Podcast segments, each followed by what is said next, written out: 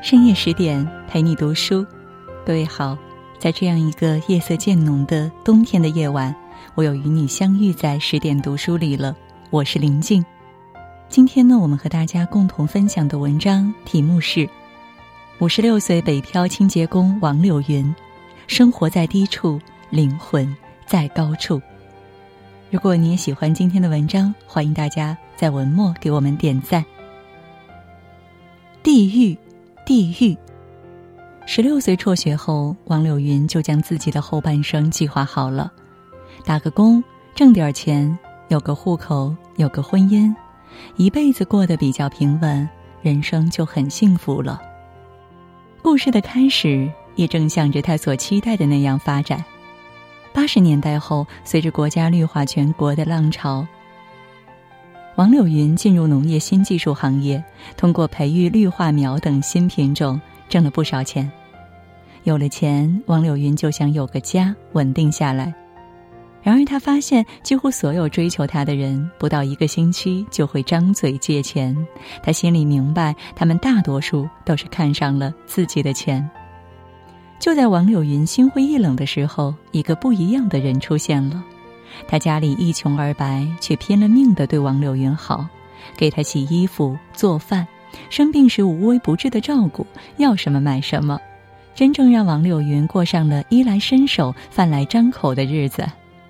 那时的王柳云觉得自己遇上了这个世界最好的男人，她毫不犹豫的和这个男人组成了家庭。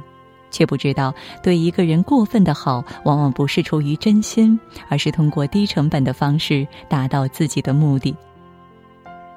随着孩子的出生，丈夫也逐渐露出他狰狞的嘴脸。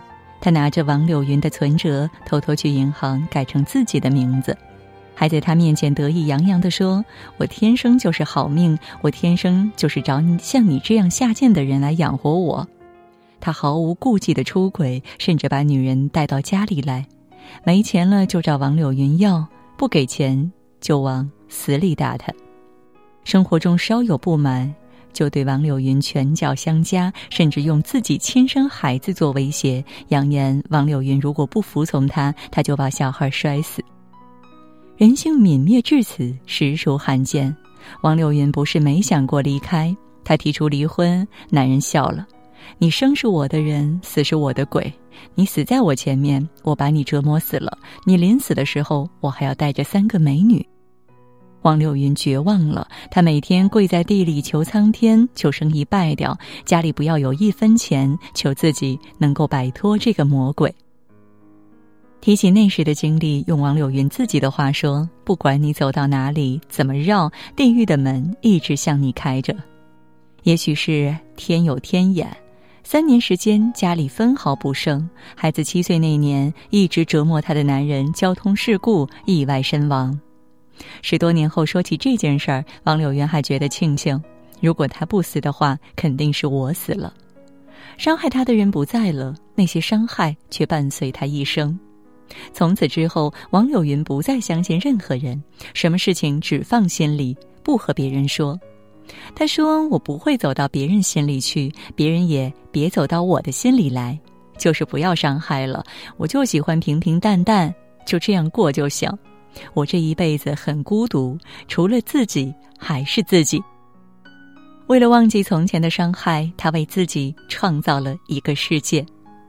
马灯，马灯。一次偶然，王柳云遇到了油画。”那是一段纪录片，一位六十岁的老人用了一周的时间，在旁人的鼓励下画出了一个马灯。王柳云觉得自己也可以，于是，在工艺美术课堂，五十岁的王柳云开始学起了油画。第一幅画，他也选择了马灯。虽然自己画的乱七八糟，老师却一直在鼓励他：“随便你怎么画，跟着自己的感觉走，画得很好。”这让一辈子没怎么听过别人说自己好的王柳云有了一种向上的力量。从此，这一盏灯挽救了他的灵魂，也照亮了他前行的路。他白天去各处风景区拍照，晚上回到画室临摹。每当他坐在画架前，他只会想哪一个山坡用什么颜色，哪一朵花用什么颜色，他有几个伴，哪一个人物是什么姿态。所有过往，所有伤害，全部烟消云散。外面天塌下来也与他无关，任何事情都影响不到他，这是属于他自己的世界。然而，五十岁学画，王柳云等来的不是支持理解，而是恶意嘲讽。村里人知道他在外面学画画，议论纷纷，说他一把年纪不在家过日子，天天搞一些没用的。连最亲近的人都认为他脑子有问题。有一年，王柳云在福建学画，很久没和姐姐联系。接到姐姐的电话，他满心欢喜。姐姐问他：“你呀，这么多年没有回家了，你在哪里呀？”王柳云连忙回答：“我在福建学画呀。”没想到姐姐恶狠狠地挖苦道：“你学画呀，你还没饿死呀？”不被亲人理解，对于王柳云来说是最痛苦的事。他也曾自暴自弃地想：“我本来就是一个农民，在农村里一辈子，在地上趴着，还是想着天上的东西，不自量力。”然而，人生开阔后，回过头来看看自己当时的想法。王柳云评价：“这是最可悲的人生。不支持你的人觉得你是异类，是因为他们需要你和他们一样平庸。还好，王柳云坚持了下来。他身上有股劲儿，别人越是要把他踩进泥土里，他越是要绽放在云端。为了谋求生计，远离纷扰，他开辟了另一个天地——北京。北京。北京清晨的五点多钟，当大多数人还在梦乡的时候，王柳云已经精神抖擞地出现在街道上。从阴暗狭窄的小胡同出来，先骑自行车，再到公交车，海淀区里的一栋大厦就是他的目的地。很快，王柳云就换好了自己的工作服，扎起新潮的小辫儿，一手提着拖把，一手拿着抹布，开始卖力的拖地、擦办公桌、运垃圾，还有扫厕所。五十三岁这年，王柳云加入了北漂大军。他说：“黄公望五十三岁的时候，正好从监狱出来了，跑到寺庙里开始画画，以算卦为生。我到北京来，也可以画一点画。”在很多人找不到归属感的北京，王柳云却觉得从未有过的幸福和踏实。有事情可做，有钱可挣，有十几平米的小屋可以容身。王柳云由衷的感谢这个时代。对于我一个女人，五十三岁还能到北京来，要是从前那个时代，像我这样的境遇，五十三岁早就死了。杜甫不就是五十三岁死的吗？穷得连酒都喝不上。我想想我还好，我五十三岁到了北京还没死，还有工作。他把自己所有的绘画材料也带到了北京。星期天或者下班后，他在自己的小屋腾出一平方米，摆好画架，坐上小板凳，就进入自己的世界。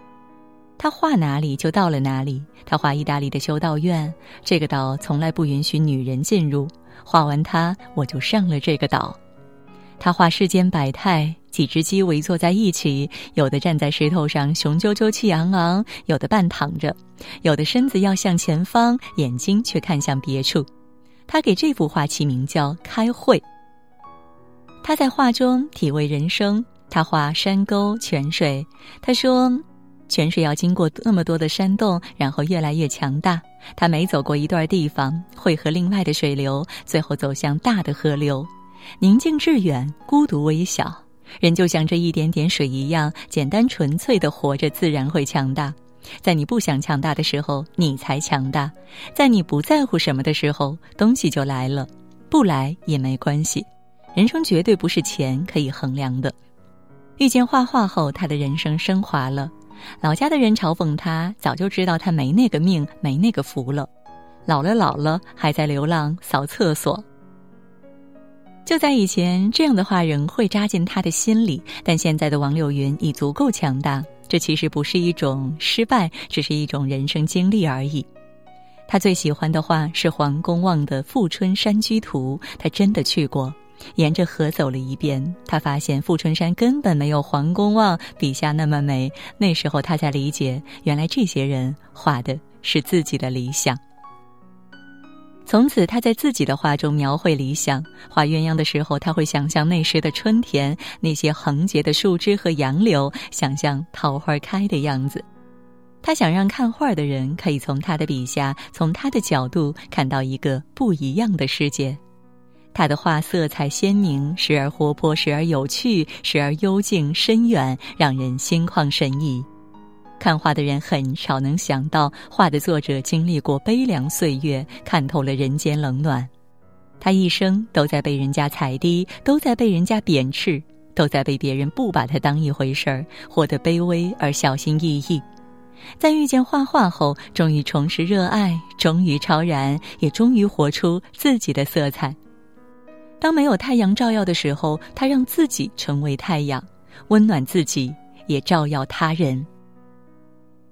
春树，春树。未来，王柳云想攒点钱出去转转。我四川还没去呢，云南西双版纳，还有西藏、新疆，我想这几个地方都要走啊。这个一米五几的女人，小小的身体里仿佛蕴藏了巨大的能量。你能看到她眼里的光，那是一种溢出的幸福。哪怕没有钱，我很快乐，我很健康。她曾给自己写过这样一个独白：我是王柳云，卑微而丑，却常有人问。嘿，柳云，这名字好呀，当初谁起的呢？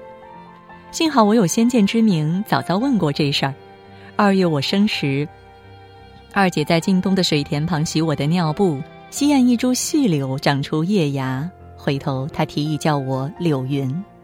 到了杜甫“人生百岁独登台”的年龄后，回头总结一下，嘿，这个柳字不好。你看那柳树，没一棵派用的，才疏而质寡，性软多生病，枝多柯断，虽为风物，人观而即去。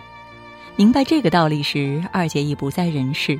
姐姐呀，当初你干脆直说我没用好了。那春树的芽不也正当二月发吗？它香而挺拔，树干是造船的良材。你如果叫我春树，多好呀！春树，春树，他在感慨自己的前半生，也在突破自己的后半生。他生活贫苦，却在富养精神。他说自己卑微，却是灵魂高贵。未来他会一直在路上，或埋头于生计，或以攒够钱去看广阔天地。但唯一不变的是，人们会看到越来越多那充满朝气、无限贴近于生活的画作。他坚毅的精神，挺拔的灵魂。将通过他的画，治愈人心。好了，今天呢和大家分享的文章到这儿就结束了，感谢各位的守候。喜欢我们的文章，也别忘记了文末给我们点个再看。更多美文，欢迎大家继续关注十点读书，也欢迎把我们推荐给你的朋友和家人，一起在阅读里成为更好的自己。也祝各位每晚好梦，晚安。